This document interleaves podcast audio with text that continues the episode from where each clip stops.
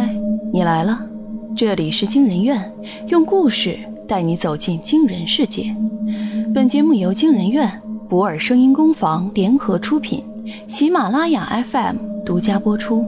我是惊人院研究员诗涵，我是惊人院研究员诺尔。今天要讲的故事是：今晚约吗？保证不割。下，作者困饼干。几次见面后，老爷爷也知道宋菲菲是朱祁养的鸽子，并且与其他的鸽子不太一样。他时不时会和宋菲菲叨叨两句，自言自语地说着他人，也说着自己。某天，宋菲菲正在老人脚边听他念叨老伴儿的事儿，耳边突然传来一对情侣吵架的声音：“我们在一起五年了，前几天你还说纪念日要给我惊喜，结果呢？结果你全忘了。”女人边说边流泪，男人在一旁皱着眉头，无奈的解释着：“我这几天三班倒，你就不能体谅体谅我吗？那你体谅过我吗？我也要上班，还要买菜、做饭、洗衣服，你考虑过我吗？”女人从手中丢掉什么东西后转身离开，男人按耐着怒气，看着女人丢掉的东西。又犹豫着看向这一片鸽子，朝老人望了一眼，最终没有开口，朝着女人相反的方向走去。路过的一只麻雀叽叽叽的八卦：“明明是最亲密的人，为什么会吵架呢？人类的感情真的好复杂。”宋菲菲不置可否，她看向分道扬镳的两人，诡异的皱起了自己的小鸽子脸：“人类的感情复杂吗？”如果是以前的他，自然认同这种说法。可在他成为鸽子的这几日里，他与所有人的交流都变得简单，甚至于和陌生人之间，也没有想象中的生疏与尴尬。或许因为自己是只动物，便淡化了一切的人情世故。他想不出该怎么解决那对情侣的矛盾，索性问身边的麻雀：“人们吵架以后会怎么解决呢？”麻雀耸了耸它的翅膀，有些无奈地说：“有的会和好，有的不会。人类很复杂，所以我也不知道。”老爷爷看懂了宋菲菲的意思似的，他摸了摸宋菲菲的脑袋，叹了口气：“现在的年轻人就爱说气话，男孩子想道歉。”但是放不下自尊心呐，女孩子想要安慰，但又不想直说。他刚才丢开的东西应该很重要，一个下定决心扔，一个犹豫着要不要捡。人呐，就是那么奇怪，差的，就是这一步而已呀。宋菲菲似懂非懂。飞上长椅，用自己的小豆子眼看着老人。老人无奈的笑了笑：“我也差一步，我本可以借你们这群鸽子给他，让他补一个惊喜，可是他不过来呀，我也只好装不知道。人就是这么奇怪，冥冥之中啊，有缘分牵着，挂着。”但又总是自己放手。宋菲菲侧了侧自己的小脑袋，扑扑翅膀飞去情侣刚在的地方，看见地上躺着一枚小小的戒指，样式很简单，但是看得出主人很珍惜，现在还闪闪发着亮。人和人之间一步的距离究竟有多远？宋菲菲突然想要知道这个答案。她叼着戒指，奋力飞到男人面前。男人犹豫地接过戒指，看着停在空中的鸽子，扭头望向他飞来的地方。他眼里的怒气被惊喜取代，但依旧蒙着一层犹豫的神色。可是眼前发生了什么呢？一只鸽子送回了被女友丢掉的戒指，这难道不是缘分在告诫自己？在听到宋菲菲“咕咕”的两声之后。他下定了决心，朝着长椅的方向跑了过去。大爷，我可以借用你的鸽子吗？老人一愣，连忙起身道：“我本来想过去喊你的，小伙子，你跑得太快喽。”说罢，两人大笑了起来。他们没注意到早已离开的宋菲菲正踩着清风与残阳去追逐那个负气而去的女人了。真奇怪，我居然在帮一个陌生人追回他的女人。宋菲菲想着，还险些撞到树上。傍晚余晖的公园，一群鸽子和一簇心形的气球同时被放飞。男人单膝跪下，将那枚留有余温的戒指戴在女人手上，两个人相拥在一起。旁边的老爷爷眼中闪烁着光芒。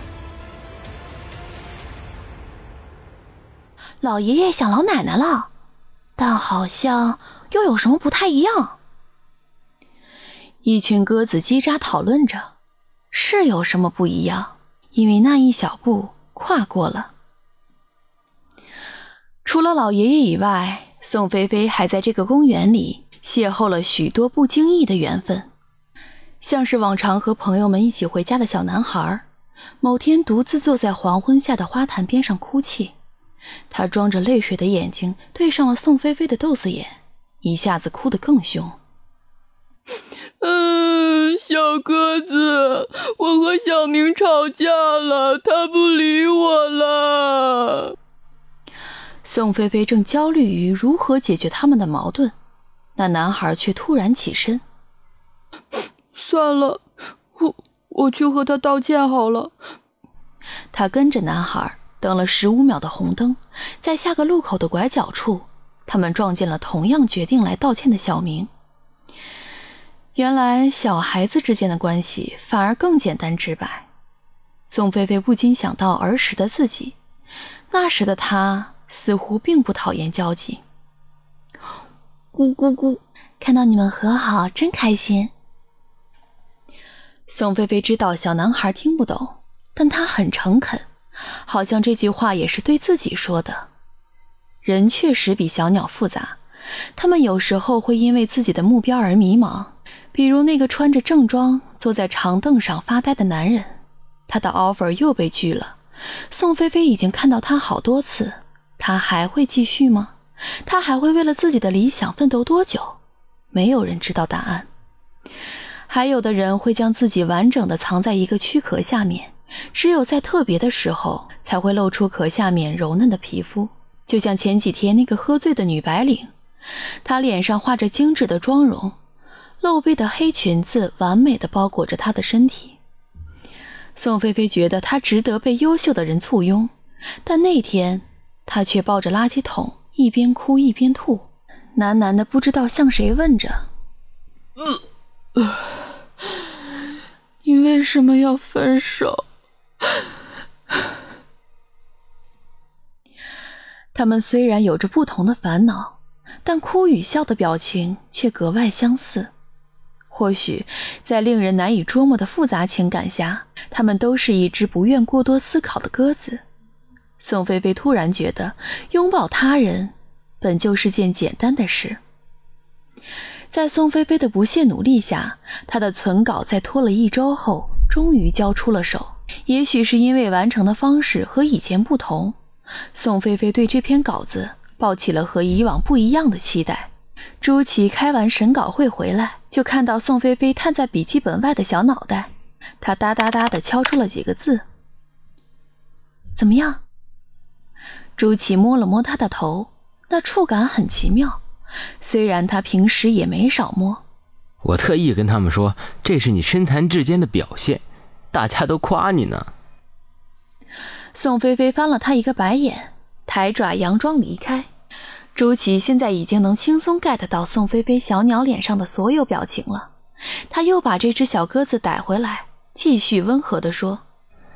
大家都说啊，菲菲这篇文和以前可不一样了，有了点烟火味儿，好像天外飞仙终于下凡了。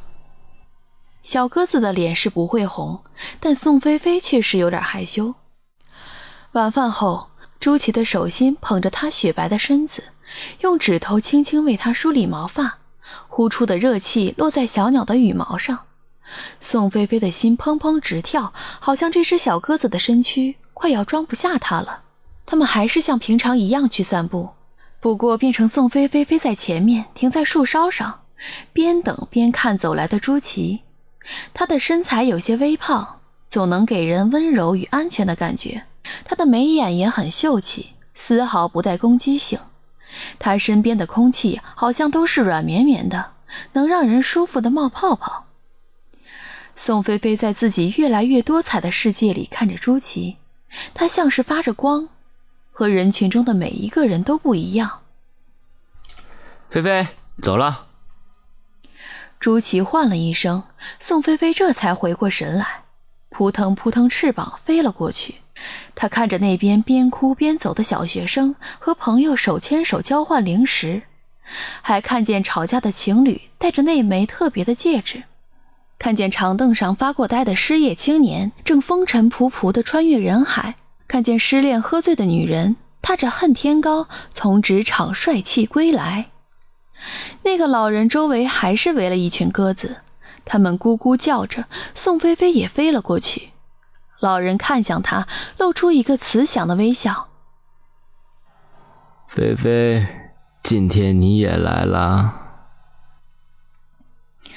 宋菲菲愣了愣，便看见老人的色彩在慢慢褪去。最后变成初见时的黑白。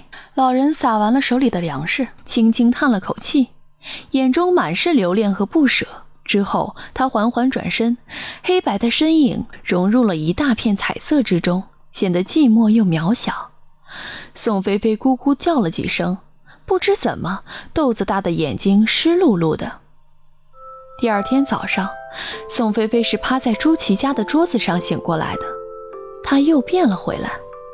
大概是因为这段时间吃的营养、运动得当，现在的她比之前精神了不少，终于像是个正值二十多岁的女孩了。正逢周末，朱琪被书桌的动静吵醒，顶着一头乱毛，看着眼前的女孩，突然耳朵就红了。宋菲菲倒不觉得有什么，她还是鸽子的时候和朱琪待惯了，早就熟悉了他现在的模样。我，我好像好了。宋菲菲垂下眼睛，眼中带着一丝羞涩。这段时间麻烦你了。没没没没没没没，呃，不麻烦不麻烦。朱琪脸红了，他手忙脚乱地揉了揉头发，挪开眼，不敢直视宋菲菲。就，呃，就是有点不太习惯。宋菲菲笑了。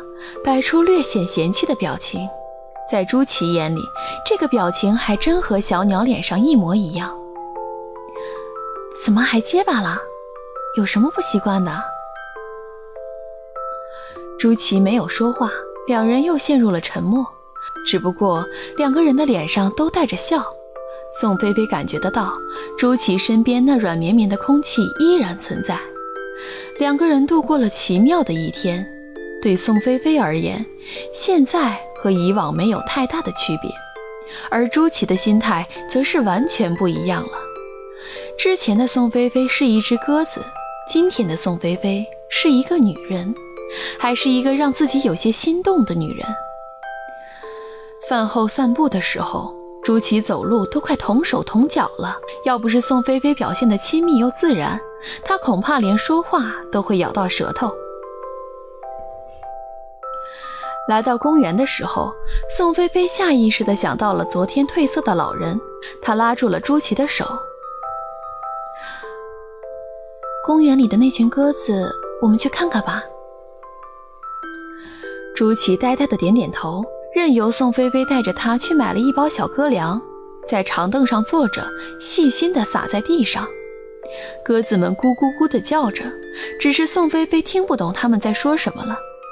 而往常在这里的老人，今天也不在了。也许这就是人和人的缘分吧。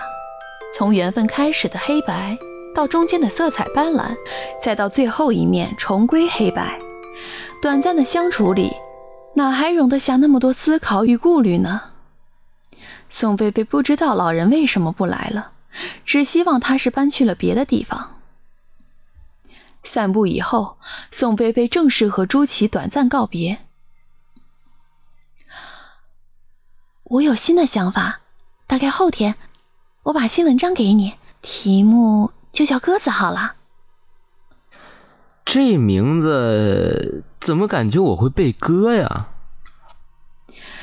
朱祁抿着嘴巴点点头，随后支支吾吾了半天，直直的吐出一句：“对，对了，我以后还能约你出来玩吗？”“当然可以啊。”宋菲菲眯起眼睛笑起来，她不知道自己这张五官平平的脸笑起来有多好看。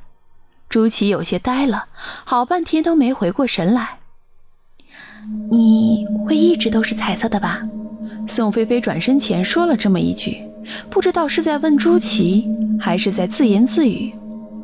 她的眼前色彩斑斓，不禁笑着深吸一口气。没等朱祁回应，便朝着人群大步走去。他知道人海并不拥挤，也值得一去。